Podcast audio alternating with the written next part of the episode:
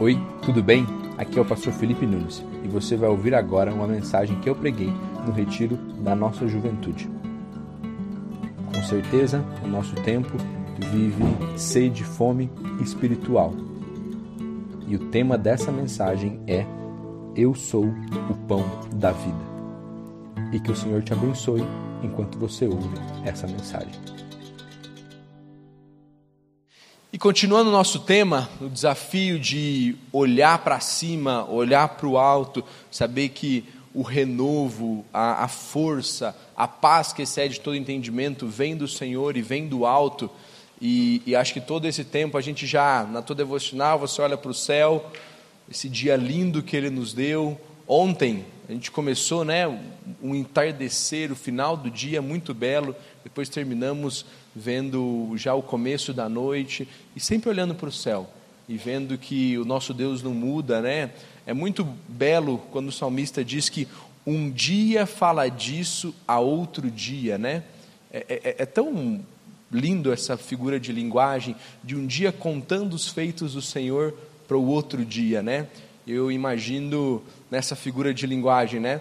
O dia de ontem contando ao dia que está vindo tudo que Deus fez nas nossas vidas no dia de ontem, tudo que Ele nos permitiu ouvir uns dos outros, nos consagrar e nos apresentar diante de Deus, e é quase um encorajamento que hoje o Senhor continue falando as nossas vidas.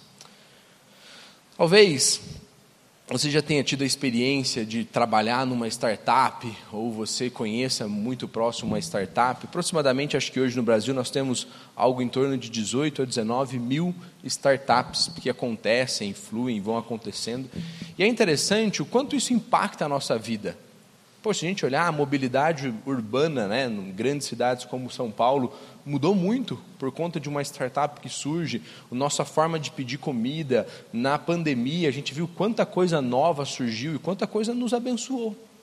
Então, quanto essa inovação chega até nós? E nós amamos inovações, nossa forma de assistir de entretenimento mudou. Tudo isso porque ideias surgem, coisas mudam e elas chegam até nós.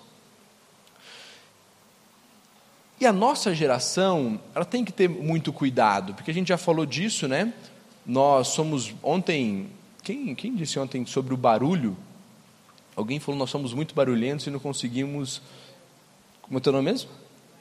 Eduarda, tá certo, Eduarda falou um pouco disso. O quão barulhento nós somos e o quanto nós temos dificuldade, às vezes, de, nesse silêncio, ouvir a voz de Deus, o quanto nós somos viciados em entretenimento, quanto nós precisamos de algo nos entretendo a todo tempo, a toda hora. Então, parte disso é bênção, parte disso é dificuldade, parte disso é lutas que nós temos que viver hoje. É, quando criaram-se os notebooks, né, os computadores, a ideia era, principalmente no notebook, que as pessoas trabalhariam menos. E depois a gente viu que a gente começou a carregar o trabalho para dentro de casa e a gente teve dificuldade de desligar. Gerações anteriores, os nossos pais, eles chegavam em casa, os nossos avós, e chegavam em casa. Era um tempo com a família. Hoje a gente chega em casa, mas a nossa mente ainda é um plantão 24 horas, né? Qualquer hora a gente pode responder, qualquer hora a gente pode prestar contas, fora o entretenimento das redes sociais, que está todo o tempo conosco, né? Todo o tempo conosco. No, na Clarinata, o pastor Wagner falou sobre a importância da mesa, né? Como, como as famílias têm perdido isso, né? E, e não é fácil. Nosso tempo não é fácil. Eu, eu e Rai temos feito uma disciplina mesmo. E, e, e, é uma disciplina, não é um simples desejo. Se não deixar, a gente senta na mesa, conversa um pouco, pega o celular, mostra para o outro. Mas não, a mesa seja um tempo nosso, da família, um tempo nosso agradecendo a Deus pelo alimento, se deleitando daquilo que Deus nos deu, e um tempo nosso. Então, nós somos hiperestimulados. E por isso muitas vezes a gente tem dificuldade de parar diante da palavra de Deus, parar conosco mesmo. Quando a gente fala né, da importância de ter uma Bíblia de papel, porque, gente, a gente sabe quanta notificação a gente recebe a todo tempo. Ou de esporte, ou de filme, uma série de coisas, notícias. Então, se desligar um pouco sentar diante da palavra de Deus, deixar o seu celular num outro canto e ter um momento seu com Deus, que isso seja algo para a sua vida. E não é apenas o nosso tempo, como eu também já disse isso, que há lutas e tensões para servir a Deus. Desde que o mundo é mundo, homens e mulheres lutam para caminhar próximos de Cristo. E cada geração tem a obrigação de lutar com seu coração e anunciar Cristo para a sua geração. Quando a gente entra um pouco no texto de hoje, ele começa dizendo o seguinte: encontraram-no do outro lado do mar. E como a gente fez um pouquinho ontem, né? E eu acho isso muito legal. Vamos, pô, o texto está começando a falar de uma coisa que aconteceu anteriormente, né? Vamos ver o que, que aconteceu anteriormente, então. Por que, que eles se encontraram do outro lado do mar, né? Algo aconteceu desse outro lado. Então Jesus viu uma grande multidão que vinha ao seu encontro. Como a gente disse, Jesus, no seu ministério, abençoou muitas pessoas. Muitas pessoas vinham ao encontro de Cristo, seja um homem com um filho, uma mulher com fluxo de sangue, as pessoas buscavam Jesus, sejam para ouvir os seus ensinamentos, sejam para buscar uma cura, seja até mesmo para perseguir e questionar, como a gente viu que os mestres da lei faziam. E Jesus tem uma grande multidão, e eu vou repetir novamente: vocês precisam imaginar o que está acontecendo junto comigo. A gente precisa ter a nossa mente imaginando esse cenário, esse contexto bíblico. Vamos tentar lembrar do nosso luau ontem. Imagina que no nosso luau tivesse aproximadamente de 15 a 20 mil pessoas, que é o que está acontecendo nessa cena.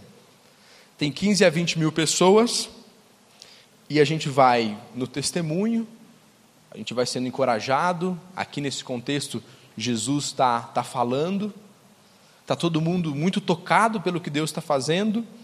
De repente, a gente começa a perceber que o dia está entardecendo e os discípulos começam a se preocupar, porque não tem comida para todo esse povo. Imagina a liderança ontem se a gente tivesse 15 a 20 mil pessoas e começasse a olhar um para o outro e falar: não tem comida. Exato. Dá-lhe pipoca, porque não tem comida para todo mundo. E os discípulos sabiam que o sentimento humano muda muito rápido. 15 mil pessoas sendo abençoadas por Jesus, ouvindo a Sua palavra, e de repente, 15 mil pessoas famintas, e 15 mil pessoas que esperavam algo extraordinário de Deus, seja uma paz ou seja, alimento. E como a gente disse ontem também, os discípulos de Jesus estão como nós.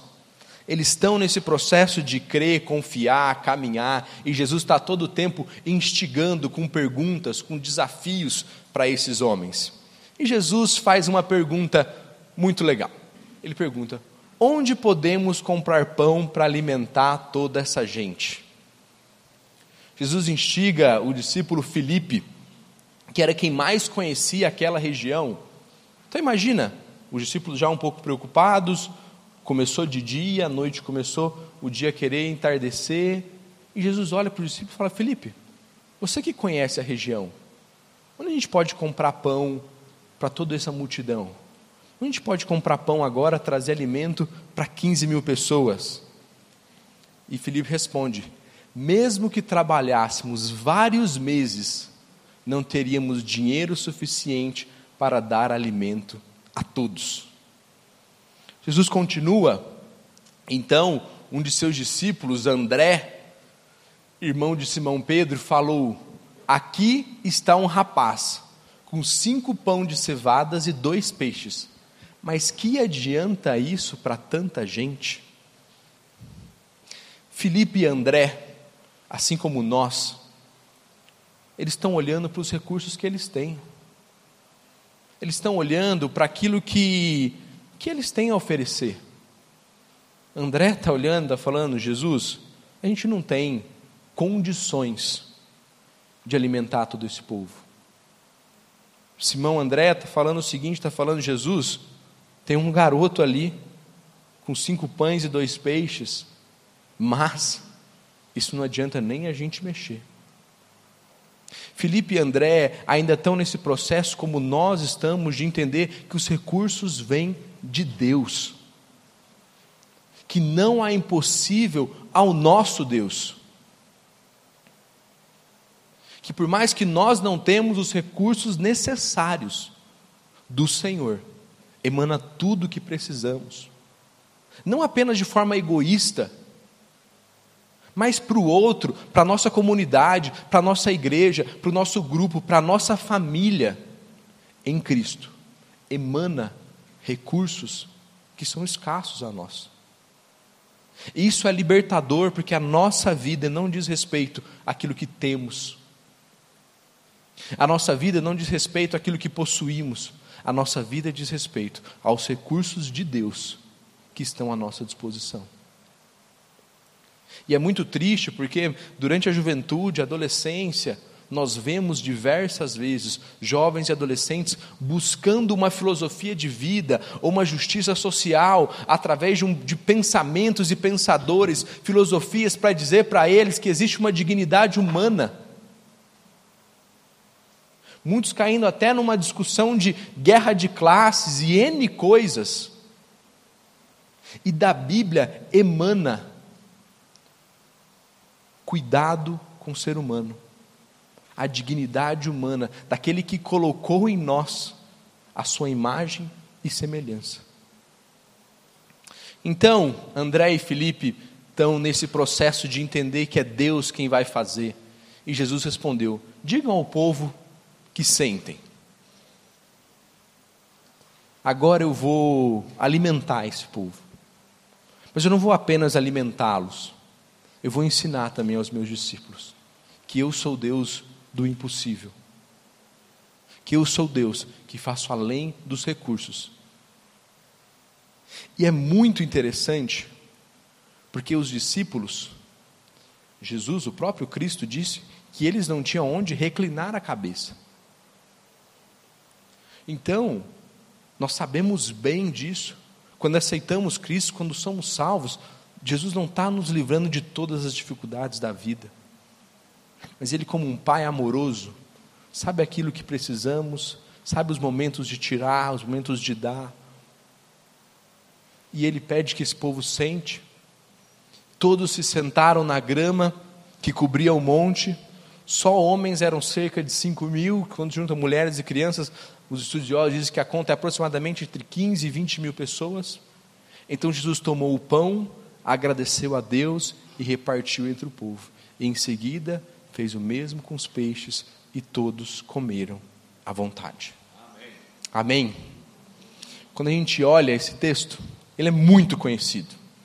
Como o texto da transfiguração também de ontem é muito conhecido. Mas essa história continua. E apesar da multiplicação, apesar do milagre, o texto, como disse, eles se encontram com parte daquela multidão do outro lado do rio. Aquela multidão que no dia anterior ouviu a mensagem de Cristo, foi abençoada pelo alimento, tanto físico quanto espiritual. Agora atravessou o rio e encontrou Jesus do outro lado. Encontraram Jesus do outro lado do mar e lhe perguntaram: Rabi, quando o Senhor chegou aqui, Jesus agora é tratado como mestre. Jesus está sendo tratado como um grande mestre judeu. E é muito interessante porque, se nós olharmos para o nosso tempo, esses homens, quando eles estão falando rabi, eles estão reconhecendo uma autoridade de Cristo. Porém, a gente vai ver no decorrer desse texto, ele está falando: não, eu não quero meia autoridade, eu quero toda a autoridade. No nosso tempo, existe um pensamento muito perigoso que diz: não, Jesus é apenas um bom mestre. Jesus, é, ele fez grandes obras, mas ele não é o Filho de Deus, o Salvador. Mas a gente tem que reconhecer Jesus como uma grande figura histórica, um homem que fez grandes coisas na história, que abençoou, que ajudou a humanidade. Mas ele não é o Filho de Deus como a igreja cristã tanto prega. E a gente precisa abominar essa ideia, porque ou Jesus é o Filho de Deus, Salvador, Messias. Ou me perdoem, Jesus é alguém com grandes dificuldades. É muito difícil aceitar Jesus como um bom mestre apenas. Porque ele está se, se dizendo filho de Deus. Ele não está se apresentando como um bom profeta. Ele está se apresentando como filho de Deus. E não pode. Alguém que, se não é isso, está mentindo, ser um bom mestre. Não, o nosso Cristo, Ele é o que Ele disse que é. E Ele não precisa de meia autoridade, Ele quer autoridade completa o Senhor e Salvador das nossas vidas, aquele que senta no trono da nossa história e nos guia, aquele que dá vida ao menino que estava morto, aquele que abençoa o pai que vivia desesperado, aquele que dá pão a uma multidão que estava faminta. Então essa multidão encontra Jesus e fala: Rabi, quando, como, quando o Senhor chegou aqui, Jesus respondeu: Eu lhes digo a verdade vocês querem estar comigo não porque entenderam os sinais, mas porque eu lhes dei alimento. Jesus sonda o nosso coração. Como eu disse ontem, o pai do garoto falou: Senhor, se puderes. E Jesus respondeu: Se puderes, tudo é possível ao que crê. Jesus acolheu aquele questionamento. Mas agora, Jesus, diante de um elogio, é veemente, é duro. Ele diz: Olha, vocês estão me buscando, não porque eu sou o Messias, mas vocês estão me buscando, porque eu te dei pão. Fazendo uma pequena analogia, esse povo não queria Cristo, mas eles queriam uma startup que desse pão para eles no deserto. E se eles tivessem pão no deserto, eles já estariam satisfeitos.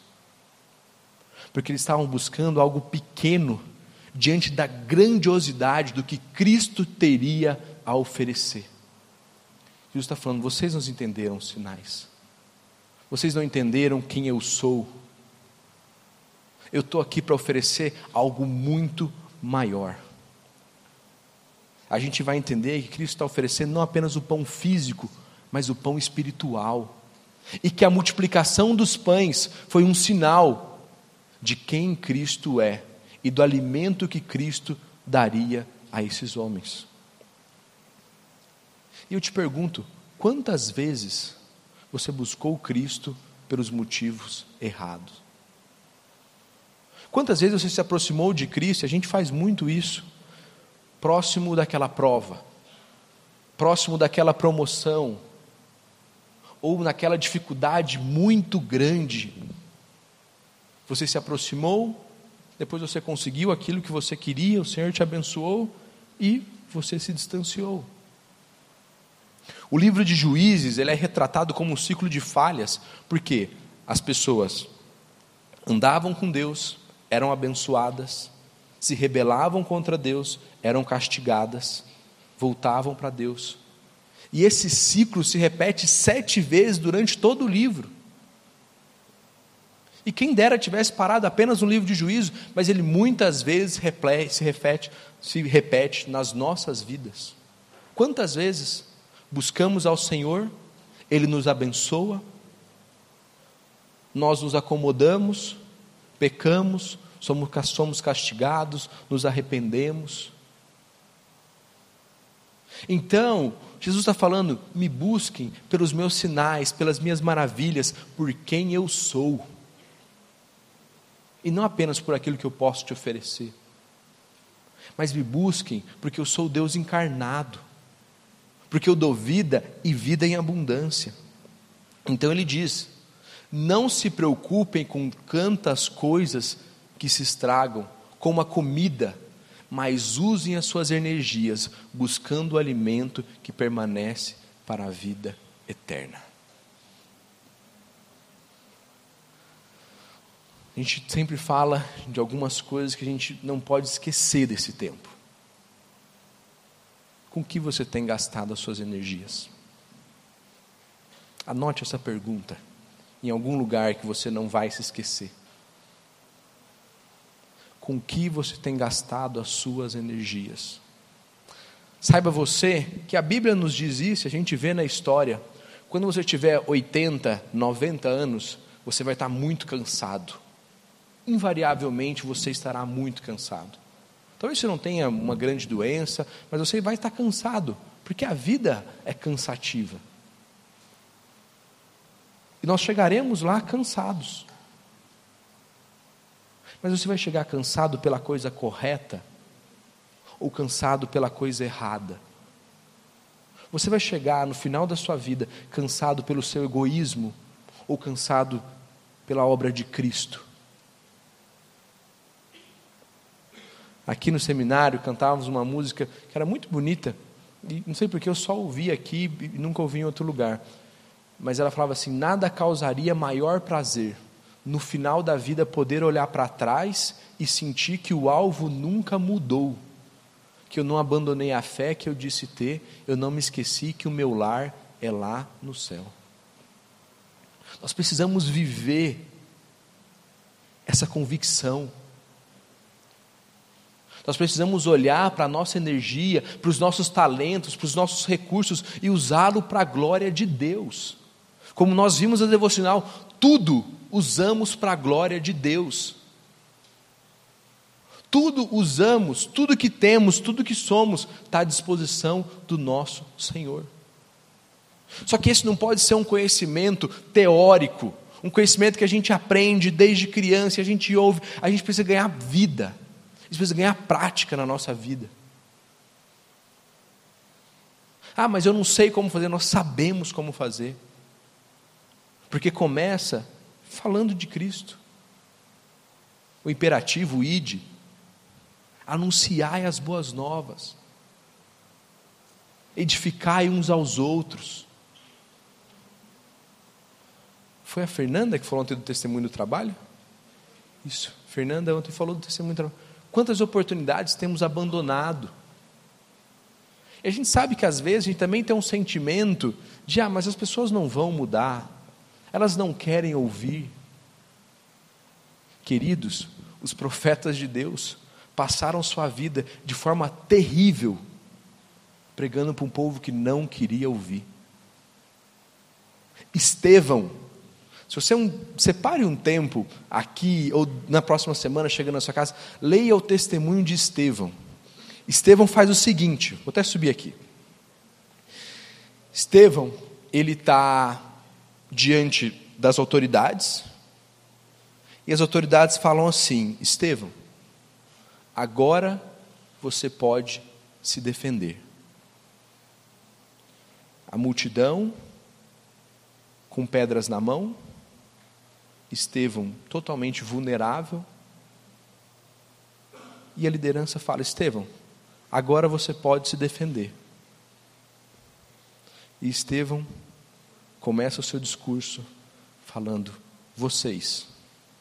Vocês, ele não diz que vocês com as pedras na mão, né? mas vocês, que estão prontos a apedrejar. Vocês foram rebeldes com Moisés.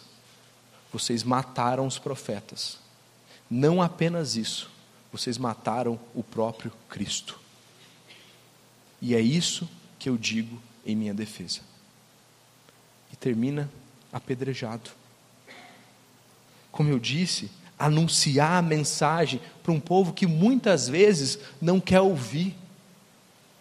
Mas nós, nós seremos fiéis ao Senhor nós usaremos nossa energia, nosso vigor, a nossa juventude, o nosso namoro, o nosso trabalho, o nosso estudo para a glória de Deus.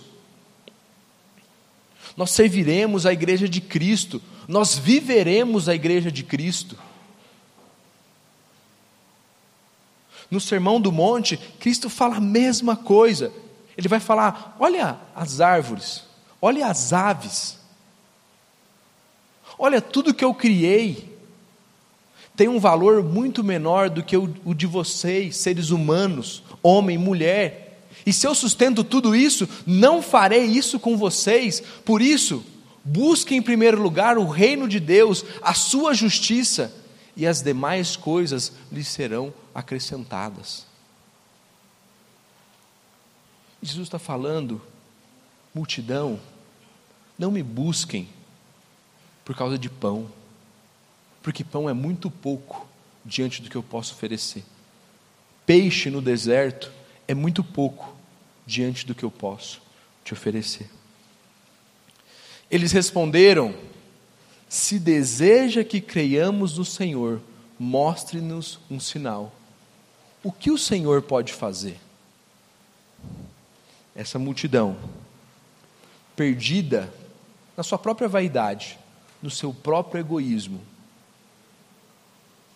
quase que olha para Cristo agora e fala: Cristo, é o seguinte, o que o Senhor fez é pouco ainda. Eu quero mais. Eu preciso de mais. E eles afrontam mais ainda Cristo e dizem o seguinte: e se o Senhor quer tanto que eu te siga, faça mais. Se o Senhor deseja mesmo que eu ande contigo, faça mais. Me dê mais um sinal. E eles vão ainda argumentar a respeito disso. Afinal, os nossos antepassados comeram maná no deserto as Escrituras dizem: Moisés lhe deu de comer pão do céu, isso por 40 anos. E Jesus, de forma belíssima, diz: Eu lhes digo a verdade, não foi Moisés que lhes deu o pão do céu, é meu Pai que dá o verdadeiro pão do céu a vocês. Querido, querida, não é a tua família que te sustenta, honre-os não é o teu, a tua boa promoção, o teu bom trabalho, a tua facilidade de comunicação, a tua facilidade de relacionamentos. É o próprio Cristo que sempre usou essas coisas para te sustentar. Quando a gente olha os evangelhos, eles são divididos em evangelhos focados, escritos para um povo que já era judeu e conhecia a história de Deus, e depois a gente tem evangelhos escritos para um povo que não conhecia o Deus judaico. Então, quando os apóstolos estão escrevendo para o povo judeu, ele lembra. Lembre-se dos feitos de Moisés, lembre-se dos feitos dos profetas. O Senhor sempre cuidou da história de vocês. E quando eles estão falando com um público gentil, eles estão falando: olha a chuva, olha o sustento, Olhe tudo o que Deus fez na história. Olha como Deus te sustentou. Seja você, como a gente viu ontem, nascendo num lar cristão ou não, o Senhor sempre cuidou da nossa história. Ele sempre cuidou de nós. E o nosso coração orgulhoso quer sempre tirar o foco de Cristo e trazer esse foco para algo terreno, olhando para baixo. E Cristo está falando: não olhem para Moisés, olhem para o Deus de Moisés. Olhe para o Deus de Moisés, que fez coisas grandiosas na história. Olhe para o meu Pai, que tanto multiplicou os pães ontem, quanto alimentou o povo 40 anos no deserto, mas muito mais pode fazer nas nossas vidas texto que o pastor Wagner usou ontem, quando o autor de Hebreus diz: muito mais ele fará através de nós. É um desafio para uma geração que não é perdida. Uma geração que não uma geração que não vai olhar para Cristo e servi-lo, mas uma geração que diante das suas lutas vai olhar para Cristo e caminhar. Jesus fala: é meu Pai quem dá o verdadeiro pão do céu, o verdadeiro pão de Deus é aquele que desce do céu e dá vida ao mundo. Por isso a gente voltou na multiplicação. Porque o pão de ontem redundaria, terminaria no pão que desceu do céu, no pão que veio do alto no pão que trouxe vida e vida em abundância, o pão que nos abençoou nos momentos mais difíceis da nossa vida. O pão que cuidou de nós, os nossos traumas, os abençoou na perseguição no trabalho, cuidou de nós quando a nossa família estava desestruturada. O pão que nos deu nova vida. O pão que trouxe um novo casamento. O pão que trouxe uma realidade familiar saudável, bíblica, abençoadora, que permitiu uma vaga para um outro cristão. O evangelho que é passado de geração a geração. Eu não sei quantos aqui gostam, acompanham um pouco de política, mas existe uma frase na política que diz que a democracia ela está sempre a uma geração de acabar, porque se a nova geração não acreditar nela, ela vai acabar. E você ouve isso em, em todos os lados políticos, você vai ouvir muito isso. E pegando esse conhecimento e trazendo para a igreja, a gente tem N textos que nos ensinam isso, mas, gente, o Evangelho está diante de nós. Cabe a nós evangelizar, comunicar, anunciar e viver o Evangelho no nosso tempo. Porque se nós não fizermos, a próxima geração precisa de nós, os adolescentes, os pré-adolescentes, as crianças da nossa igreja, do nosso mundo, do nosso país, precisam do nosso referencial. Como nós tivemos referenciais, como nós temos referenciais. E assim vamos vendo que o Evangelho de Cristo atravessa a história há mais de dois mil anos, com uma organização ímpar, com um processo de crescimento e se espalhar pelo mundo nunca visto. O Evangelho de Cristo se espalhou pela face da terra, e Cristo, em corpo glorificado, falou que esse evangelho chegaria aos confins da terra. Em outro continente, em outro tempo, e hoje nós estamos em confins da terra. Recebemos esse evangelho e nós continuaremos a passar esse bom legado de Cristo, como naquelas corridas que são quatro lá, a corrida que passa o bastão nos revezamentos.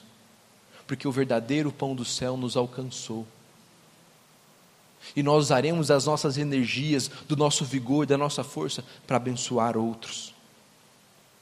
Senhor, dê-nos desse pão todos os dias.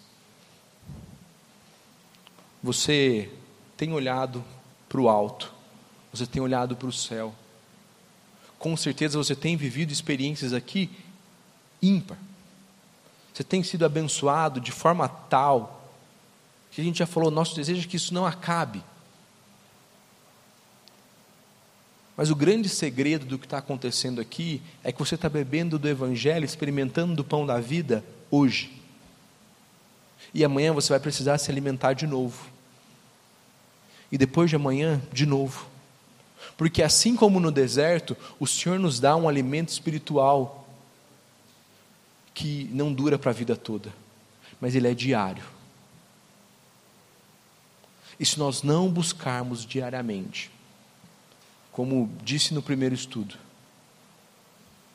muitos de nós cairão na mesma história trágica de Demas. Pessoas que amaram, que viveram experiências com Cristo, mas abandonaram a fé. Experimente desse pão todos os dias, é o pedido desses homens. E o Senhor disse: Eu sou o pão da vida. No livro de João, por sete vezes, Jesus vai falar: Eu sou. Eu sou.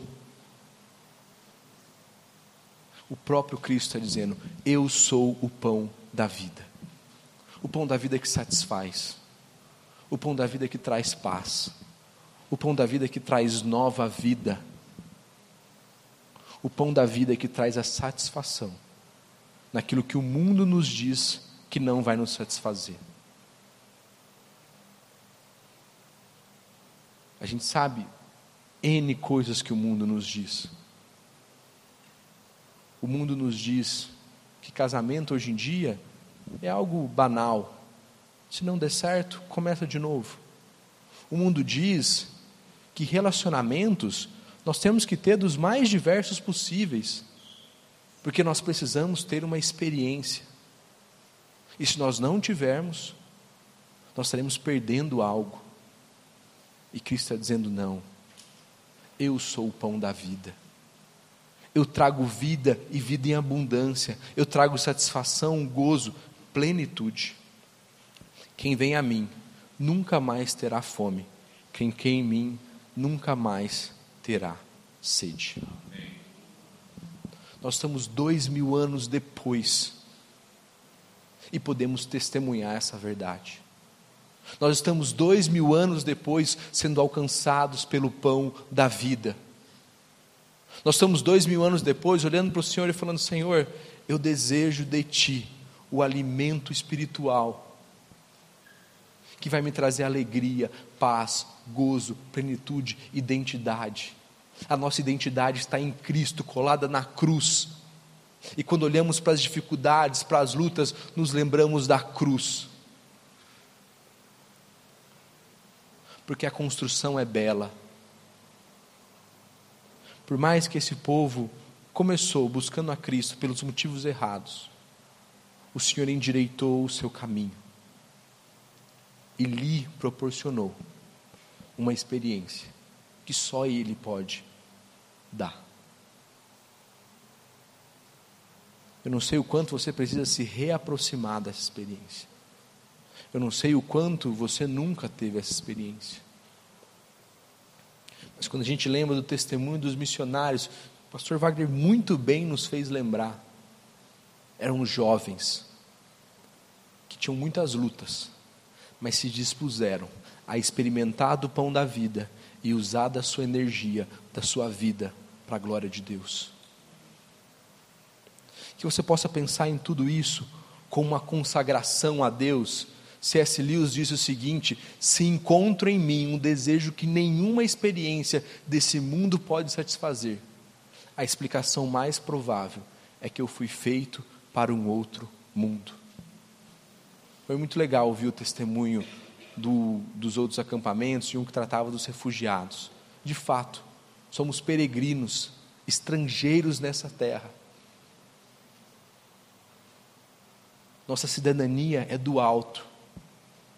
E quando não encontramos aqui a sede, a fome da nossa alma, nós devemos nos lembrar de novo: Senhor, o Senhor está me apontando que a satisfação não se encontra nas inovações, nas tecnologias, nos entretenimentos, nos tempos de descanso.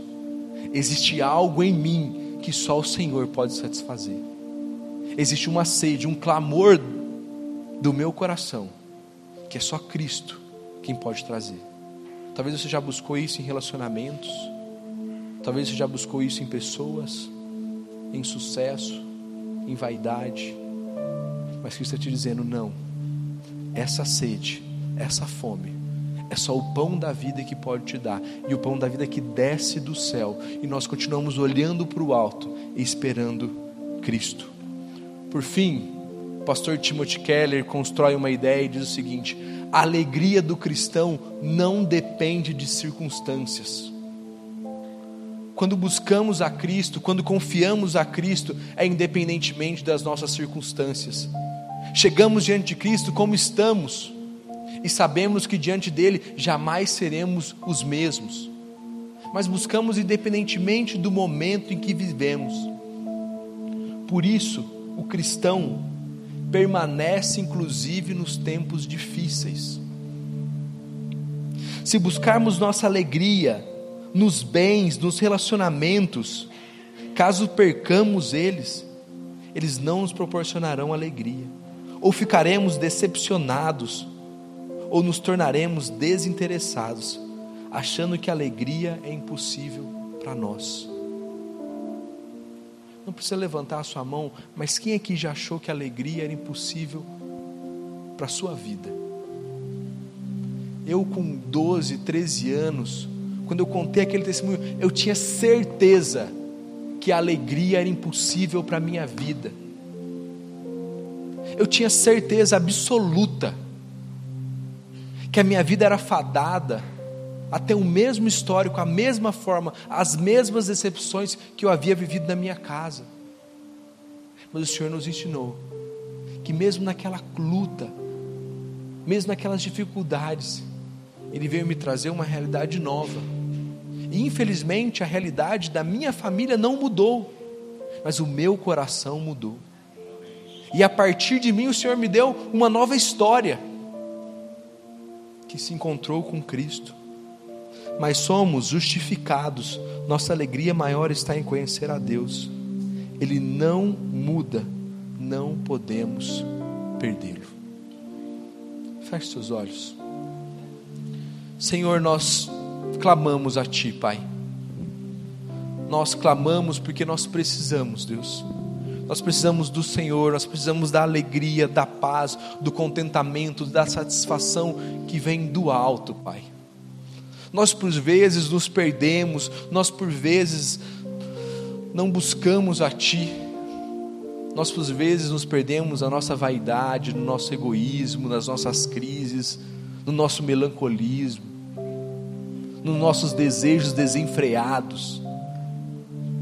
Mas o Senhor nos ensina, Pai, que de Ti tem alimento espiritual, em Ti tem o pão da vida, a água, a mesma água que foi oferecida a esses homens, que foi oferecida à mulher samaritana, é a água que nós queremos, Senhor, aquilo que satisfaz a nossa vida.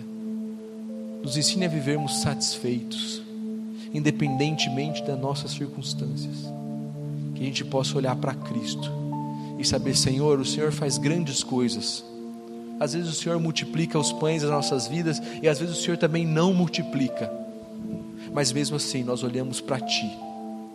E em nossa defesa, nós anunciaremos o Evangelho, a nossa geração. Nós somos transformados para transformar, Senhor. Não deixe, Pai, que essa galera, que essa igreja, essa juventude, Deus, viva para si mesmo. Não nos permita viver por tão pouco. Não nos permita viver por um celular melhor, um apartamento um pouco melhor, um carro, um pouquinho mais de dinheiro. Mas que a gente possa viver para Ti, para a Tua glória, Pai. Nos ensina a respeito disso. Não apenas nesse acampamento, mas em todos os lugares que caminharmos. Nos ensine, Deus, a viver para a Tua glória é o que clamamos, Deus, porque isso vem de Ti. Esse alimento vem do Senhor. E hoje nós buscaremos, e amanhã confiaremos que o Senhor deixará à disposição novamente. E assim caminharemos até o final da nossa vida, aonde estaremos cansados, mas cansados pelos motivos corretos. É isso que pedimos em Cristo.